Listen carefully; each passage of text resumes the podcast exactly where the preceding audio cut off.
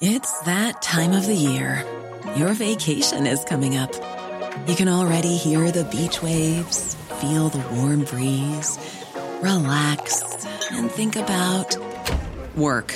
You really, really want it all to work out while you're away. Monday.com gives you and the team that peace of mind. When all work is on one platform and everyone's in sync, things just flow wherever you are. Tap the banner to go to Monday.com. When you're ready to pop the question, the last thing you want to do is second guess the ring. At Bluenile.com, you can design a one of a kind ring with the ease and convenience of shopping online. Choose your diamond and setting. When you find the one, you'll get it delivered right to your door. Go to Bluenile.com and use promo code LISTEN to get $50 off your purchase of $500 or more. That's code LISTEN at Bluenile.com for $50 off your purchase. Bluenile.com code LISTEN. Encore une fois, on se fait plaisir et on a avec nous en studio Monsieur Jean-René Roy, astrophysicien. Bonjour, Monsieur Roy. Bon après-midi, Chico. Il y a beaucoup d'actualités au niveau spatial dans les euh, derniers mois, dans les dernières semaines, notamment le télescope qui nous euh, a euh, fait parvenir des images ma foi, magnifique. Vraiment des clichés impressionnants euh, auxquels on a eu droit.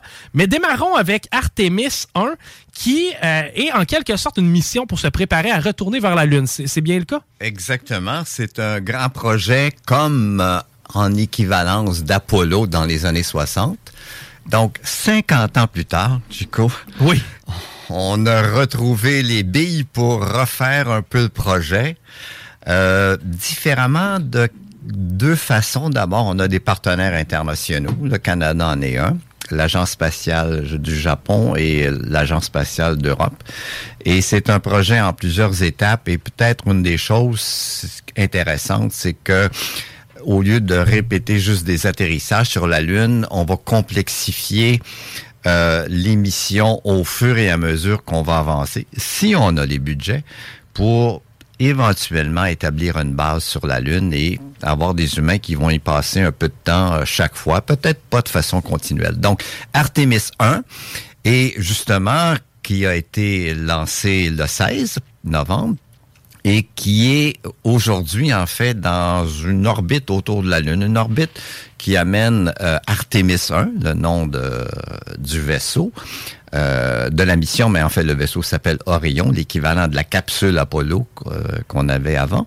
Et c'est une orbite très elliptique autour de la Lune, donc euh, le, la capsule Orion y est euh, et va passer un certain temps jusqu'au 1er décembre. Et au 1er décembre, on va finalement se détacher de la Lune à l'aide d'une impulsion de fusée pour revenir ici le 11 décembre pour un amérissage sur la côte du Pacifique proche de San Diego, en Californie. OK. Et, quel est l'objectif principal de cette mission? C'est-à-dire que là, on va en orbite, on touche pas, on touche pas à la Lune.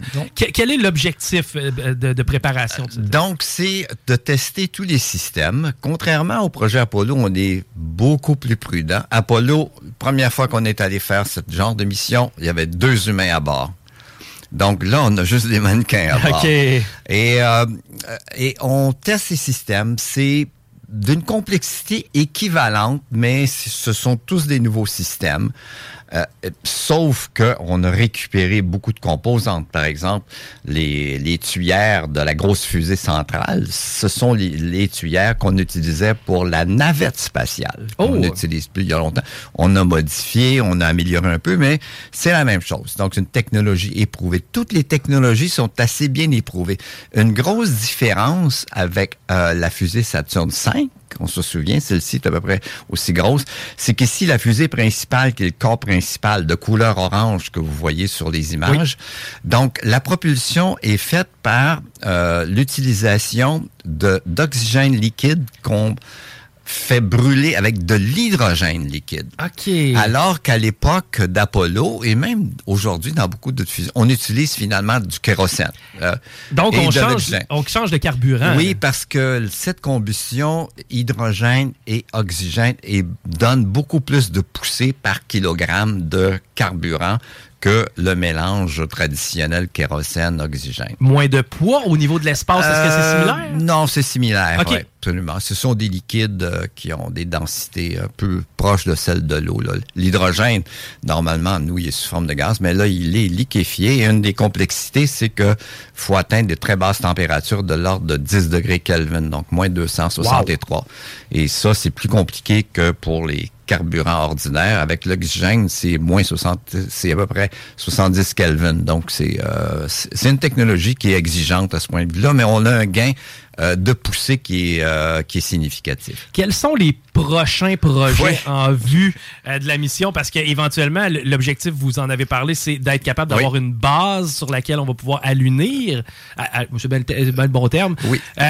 Que- quelles sont les prochaines étapes, si on veut, dans Il y en a plusieurs. Donc, euh, la prochaine, c'est c'est prévu 2024. Et euh, je pense, comme on l'a vu ici avec euh, Artemis 1, euh, faut s'attendre à des délais. Donc, en gros, 2024, on enverrait deux humains, euh, quatre humains, entre guillemets, euh, donc deux femmes, deux hommes, qui feraient un peu l'équivalent de la mission Artemis actuelle. Pas d'alunissage, une orbite autour et on revient. Et on le fait de façon beaucoup plus rapide. Euh, parce qu'avec des humains, il faut les nourrir et, et tout. Il y a toutes sortes de choses. Donc, on va le faire plus rapide qu'avec Artemis 1 qui se déroule maintenant.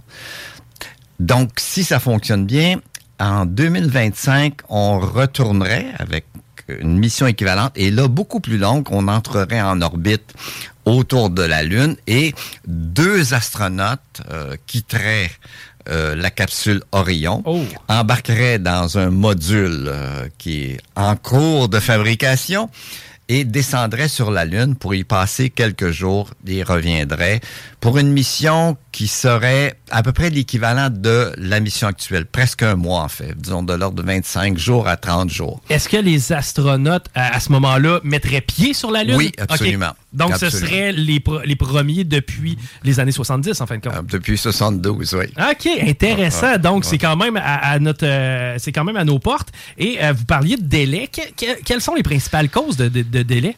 Bon, euh, beaucoup de tests, on s'assure que tous les systèmes fonctionnent. Il y a des délais qui peuvent être de, de courte durée, comme on a vu avec le lancement de Artemis 1, le- la météo, des, des, Oui. des fuites. euh, L'hydrogène est d'ailleurs un, un- un problème à ce niveau-là.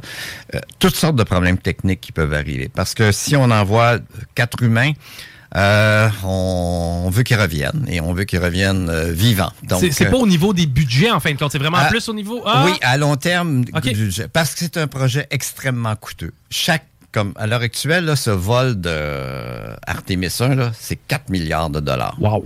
Ça, c'est juste euh, la le lancement lui-même. Tout ce qu'on fait pour envoyer, le coût des modules et tout, c'est pas le coût de tout ce qui est autour. Donc, c'est 4 milliards la pièce, là. Euh, le, le voyage de taxi euh, est assez cher. Effectivement. Et on n'a pas place à l'erreur non plus. Euh, on n'a pas place à l'erreur. Euh, donc, souhaitons que les dimensions scientifiques de ces missions soient importantes parce que j'ai toujours mes grandes réticences par rapport à la présence des humains dans l'espace parce que c'est compliqué. faut les garder, faut les, euh, les nourrir, faut les ramener vivants et tout. Une, une mission robotique est moins compliquée, on n'a pas besoin de revenir. Absolument. Et quelle est la pertinence d'avoir des humains à quelque part, mis à part le risque? Euh, c'est en fait, c'est comme dans n'importe quoi. C'est comme euh, une ascension de montagne. Il y a, il y a un prestige. Y parvenir. euh, parvenir à ça, il y a des enjeux politiques aussi, comme vous vous imaginez, parce qu'on sait que la Chine euh, prépare aussi Ah. euh, à plus long terme euh, une mission lunaire. Donc, ces vieux enjeux de course à l'espace euh, apparaissent toujours. Et il y en a qui sont prêts à financer la présence d'humains dans l'espace, dont le Canada, parce qu'on a un programme euh, de financement d'astronautes, ce que n'a pas l'Agence européenne de l'espace, ou- Ah. qui est à, à moindre effort que proportionnellement celui du Canada. Fascinant. Ça va être évidemment un dossier qu'on va surveiller à travers les années. On aura d'ailleurs la chance de s'en reparler. Un qui est venu à terme dernièrement, ben quoi que je ne sais pas si la mission en est à terme. Par contre, on est euh, sujet maintenant à pouvoir l'analyser. La mission DART, qui euh, c'est le fameux astéroïde qu'on essayait de venir percuter pour en changer l'orbite et, et voir un petit peu les effets que ça aurait. Pouvez-vous nous résumer un petit peu ce que, Oui. ça, ce que ça a eu l'air? Bon, contrairement aux attentes et à mon attente, à moi, il y a eu un effet remarquable. L'orbite euh, est de, qui est de 12 heures à peu près euh, est de maintenant 32 minutes plus courte. OK, donc on a vraiment réussi Oui. à, à modifier la Et a trajectoire. vraiment modifié. euh, C'est d'ailleurs même les gens disaient si on atteint un ralentissement de deux minutes, ce sera déjà intéressant. Donc l'idée d'ailleurs c'est intéressant. On est le 24 novembre. Le Oui. lancement de la fusée avec la mission DART a eu lieu le 24 novembre 2021. Donc on Il y est a un an. un an plus tard et la collision a eu lieu le 16 septembre. Donc, c'est une collision frontale. Le- L'impacteur comme tel, c'est quelque chose que l'équivalent d'une petite voiture, 650 kg, Et pour un corps qui était d'environ... euh, qui a frappé le petit des deux, des deux astéroïdes qui faisait à peu près 160 mètres de diamètre. Donc, euh, l'effet a été curieux et d'ailleurs, on est encore en train d'analyser, comprendre pourquoi l'effet a été si considérable dans le changement de vitesse. Donc, l'impacteur de 600 kg à peu près et a frappé de plein fouet, face à face, euh, le petit astéroïde à à peu près 24 kilo, 1000 km à l'heure, ce Wow. qui est une vitesse considérable. C'est un face-à-face que tu veux pas faire. Et, oui. Et on a vu, et c'est peut-être ça qui a expliqué, on a vu une espèce de, de, de jet, double jet de matière qui a été éjecté parce qu'il y avait une petite caméra et ensuite il y a eu les télescopes Webb et euh, Hubble qui ont observé. OK, on s'est servi justement des installations qu'on avait en place pour pouvoir Absolument. regarder. Donc, euh, on a observé. Et ce qu'on va voir, est-ce qu'on m'attend, ce qu'on s'attend à, à retrouver, en tout cas, c'est mon euh, mon expectative, c'est que le- la collision s'est faite telle que euh, l'astéroïde est rentré et finalement l'éjection de matière s'est faite de façon assez directionnelle. Oh, OK. plutôt on s'attendait à un déploiement un peu plus large? Plus large, c'est ça. Plus, donc, euh, la- la- le transfert de ce qu'on appelle la quantité de mouvement, là, comme deux balles de billard, qui se Oui. rentrent, c'est fait d'une façon probablement plus dirigée que qu'éclatée dans toutes les directions. Donc, euh, euh, et je le répète, je m'attendais pas à un effet même mesurable moi-même. Est-ce que c'est. Ben, là, vous parlez de la façon dont l'impact a eu lieu. Est-ce que c'est par rapport à la précision de notre lancement?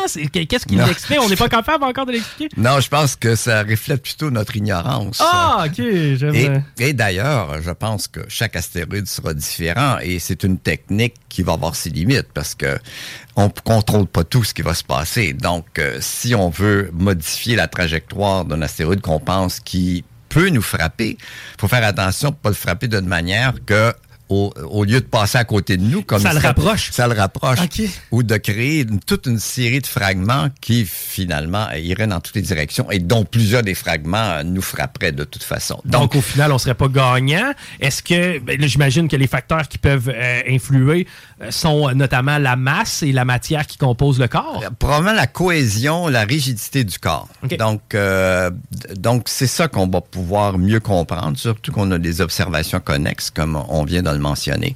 Donc, à suivre, je crois pas que ce soit une technique euh, qui va euh, finalement euh, être viable à long terme. Mais pour le moment, il nous permet de comprendre euh, la nature de ces objets qui, peuvent euh, finalement entrer en collision avec la Terre, surtout les plus proches. Ça nous donne aussi beaucoup de données à analyser. C'est donc dire que dans un futur proche où euh, un astéroïde se dirigerait sur la Terre, sais, c'est pas nécessairement l'option à prioriser, c'est-à-dire de lancer une masse vers cet astéroïde-là. plutôt euh, ce qu'on privilégierait, en tout cas les gens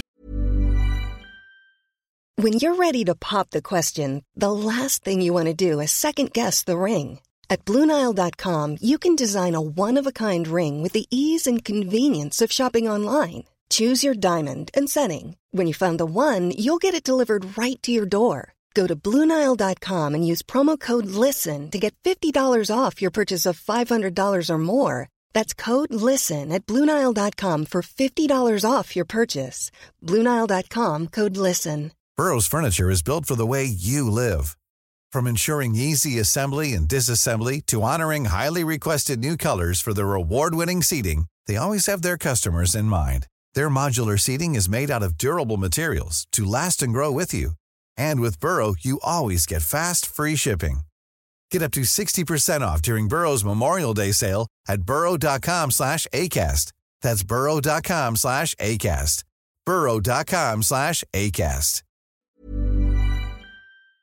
Les spécialistes, ce qu'on appelle le tracteur gravitationnel. Donc, au lieu d'un impact, on envoie quelque chose qui a une masse importante autour, puis on le met en orbite autour de l'objet qu'on veut faire dévier. Et donc, on peut, avec ça, faire un espèce... De... Et là, mais on va travailler à long terme. On va se prendre peut-être 20 ans d'avance. À l'avance, pour être capable graduellement. Pour que, disons, après un an, deux ans, l'effet sera pratiquement pas mesurable. Mais il sera d'ailleurs beaucoup plus contrôlé, l'effet.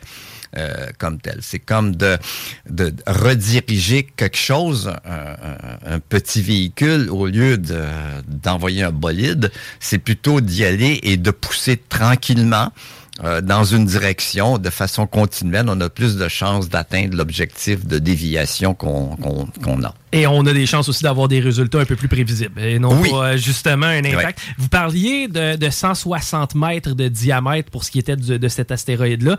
Quels seraient les impacts sur la Terre d'un astéroïde de cette grosseur-là? Je ne veux pas vous prendre non plus à...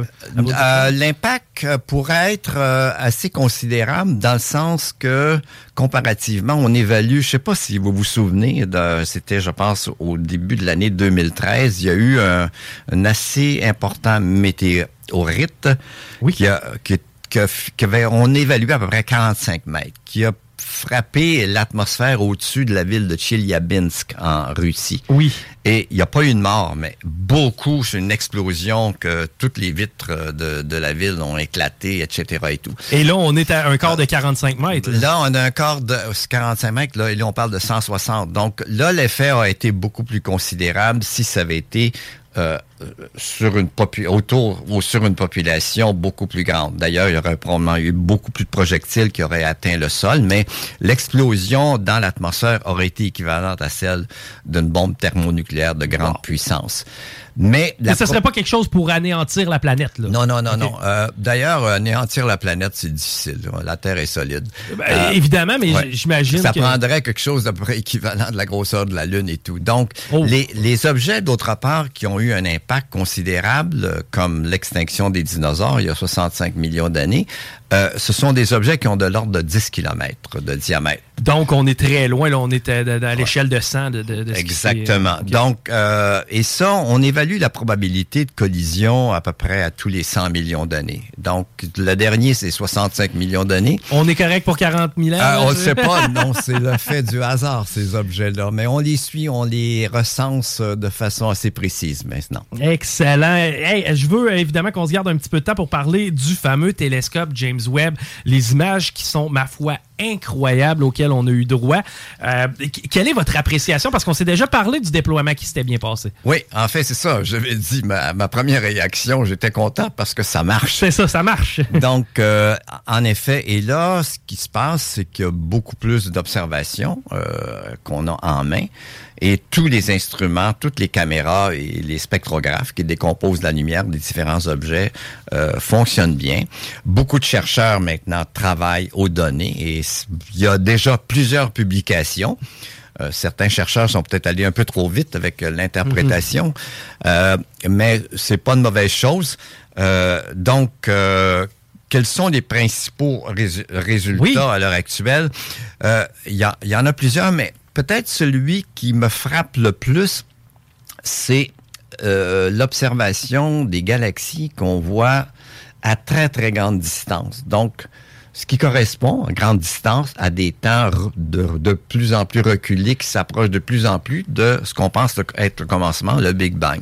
Donc, ça nous permet de voir dans le passé. En dans le passé. Et au, alors que avec les observations de Hubble, on voyait euh, une proportion des galaxies lointaines qui paraissaient plutôt comme en désordre, comme si elles sont, la matière est en train de se ramasser, faire des étoiles et commencer à former un système comme tel. La grande surprise de Webb à l'heure actuelle, c'est que, au contraire, on trouve des galaxies à très grande distance qui ressemblent à celles d'ici. OK, donc on est capable d'admirer, en fin de compte, oui. de, de, de, se rendre compte que notre modèle n'est pas unique.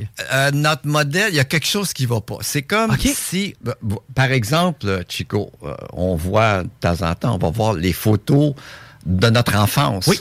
de nos copains de classe, nos copines de classe. Imaginez-vous que je vous montre une photo à l'époque et d'un coup, vous, vous apparaissez à peu près pareil comme aujourd'hui. OK. Donc, euh, c'est problématique. Il y a quelque chose qui va pas. Disons, Ouais. si, si le trois quarts de la classe a de l'air comme des adultes d'aujourd'hui. et Mais le que reste- vous, vous êtes euh, pratiquement pareil.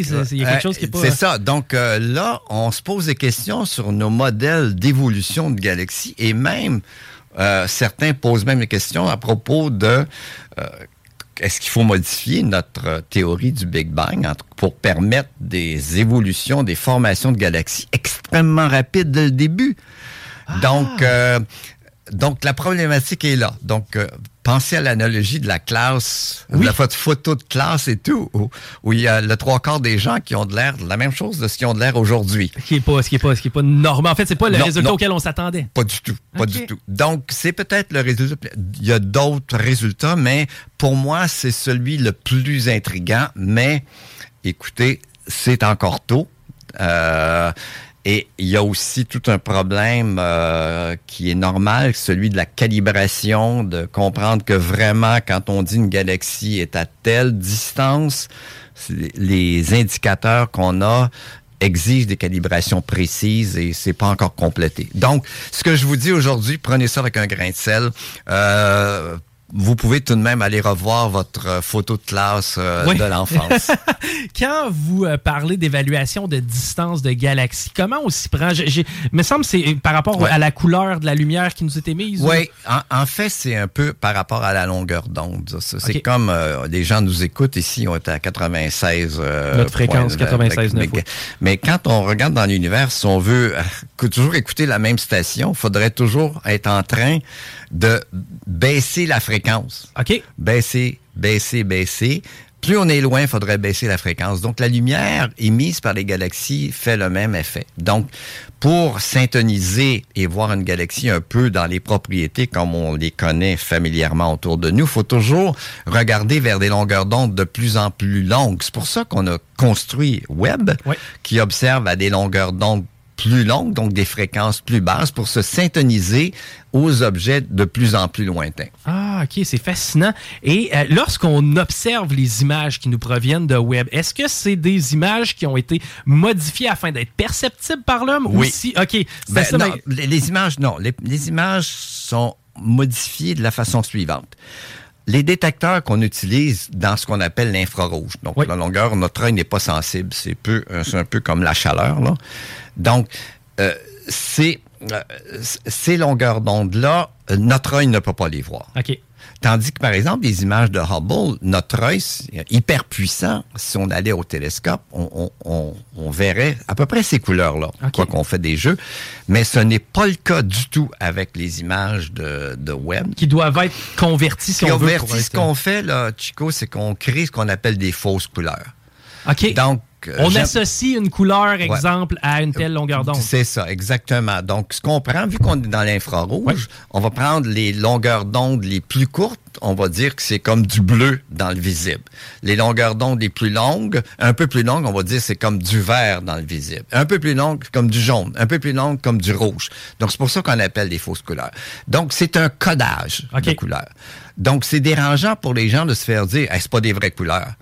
Mais c'est une façon de représenter des choses d'une façon un peu plus abstraite. L'analogie que je fais, c'est que quand on voit des cartes météo, les gens sont habitués au codage.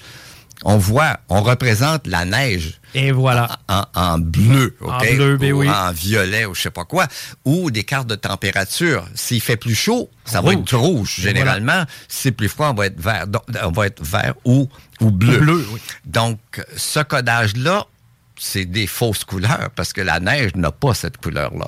Donc, euh, c'est une analogie que je donne pour comment on représente les longueurs d'onde captées et imagées par le web dans un domaine pour lequel notre œil n'est pas sensible, comment on les code pour nous les rendre en quelque sorte familières? Mais les structures qu'on voit, elles sont, je dirais, réelles. Elles, on, on joue pas avec ça. Lorsqu'on voit un amas de- de- d'astéroïdes de, masse, à ce moment-là, C'est retranscrit de manière fidèle. C'est ça. OK. Ouais. Intéressant. Euh, maintenant, si- si- on va y aller avec une dernière parenthèse un peu science-fiction. Est-ce que James Webb euh, a le potentiel de nous permettre de savoir si oui ou non il y a de la vie dans l'univers? Euh, bon, on- nous, on est la vie, là. Le web est la première démonstration. Oui. Euh, c'est une bonne question. En fait, Web est équipé pour faire une meilleure recherche de ce qu'on appelle les biosignatures, c'est-à-dire des caractéristiques qu'on peut voir dans la lumière des exoplanètes qui sont autour d'autres étoiles et de dériver leur composition chimique. Ah, donc, on est capable de faire une analyse de la composition chimique des. Donc, à l'heure actuelle, on est allé confirmer des résultats de présence de vapeur d'eau euh, dans des exoplanètes. Mais donc. Vous parlez de confirmation, donc on n'a pas fait de découverte? Euh, à l'heure actuelle, il n'y a pas de découverte comme telle. On est en train, parce que comme je reviens, c'est de calibration de ces. Est-ce que ce qu'on voit, c'est bien ça? Et tout, c'est assez compliqué cette procédure-là. D'ailleurs, ça mériterait toute une. Un, On n'aura pas le choix de se faire une chronique. Mais, mais oui, Webb est capable de détecter beaucoup de molécules, et dont certaines pourraient être caractéristiques de la présence d'activité organique. Mais aucun signe à l'heure actuelle, et je pense que ça peut prendre du temps. Ben, évidemment, puis de toute façon, on est à des distances euh, incroyables. Donc, avant qu'on puisse avoir confirmation ou ne serait-ce qu'un lien avec euh, ces, ces Ah non, non, ouais, là, c'est pas demain. Là. Non, c'est pas demain. On va surveiller un peu plus euh, le prochain alunissage éventuel. C'est plus dans un, disons, dans un gap d'années à venir, c'est plus quelque chose de, probable. Monsieur Roy, c'est un plaisir de vous recevoir à chaque fois. Encore une fois, si on veut se, si on veut se procurer vos ouvrages, de quelle façon on procède? Bon, généralement, regardez sous mon nom simplement sur le web, livres par Jean-René Roy. Donc, vous pouvez les avoir euh, par vos libraires qui peuvent vous les commander ou aux presses de l'Université Laval. Je suggère toujours d'éviter, faites attention avec Amazon, hein, si vous regardez, parce qu'Amazon a généralement des prix OK, mais il y a beaucoup de cas de livres en français, surtout publiés au Québec et même en France, où le prix euh, demandé par Amazon est plus grand, plus élevé que celui que vous allez trouver aux librairies ou chez l'éditeur. OK, ben c'est fascinant avec Noël qui s'en vient et, avec tous les avancées, notamment de James Webb. Beaucoup de gens se sont retournés un peu plus vers l'espace. Euh, c'est un plaisir de vous recevoir, Monsieur Roy, et euh, ben, j'ai bien hâte de vous recevoir encore une fois à la prochaine. À la prochaine. Merci beaucoup. On s'arrête un court instant et au retour, on parle avec Ross Lisa. Vous écoutez les salles des nouvelles. Hey, y en a même qui trouvent que le bingo de CGMD il est trop dynamique. What? Dude, what the? Le bingo de CGMD tous les dimanches 15h. CGMD 96.9 Lévis.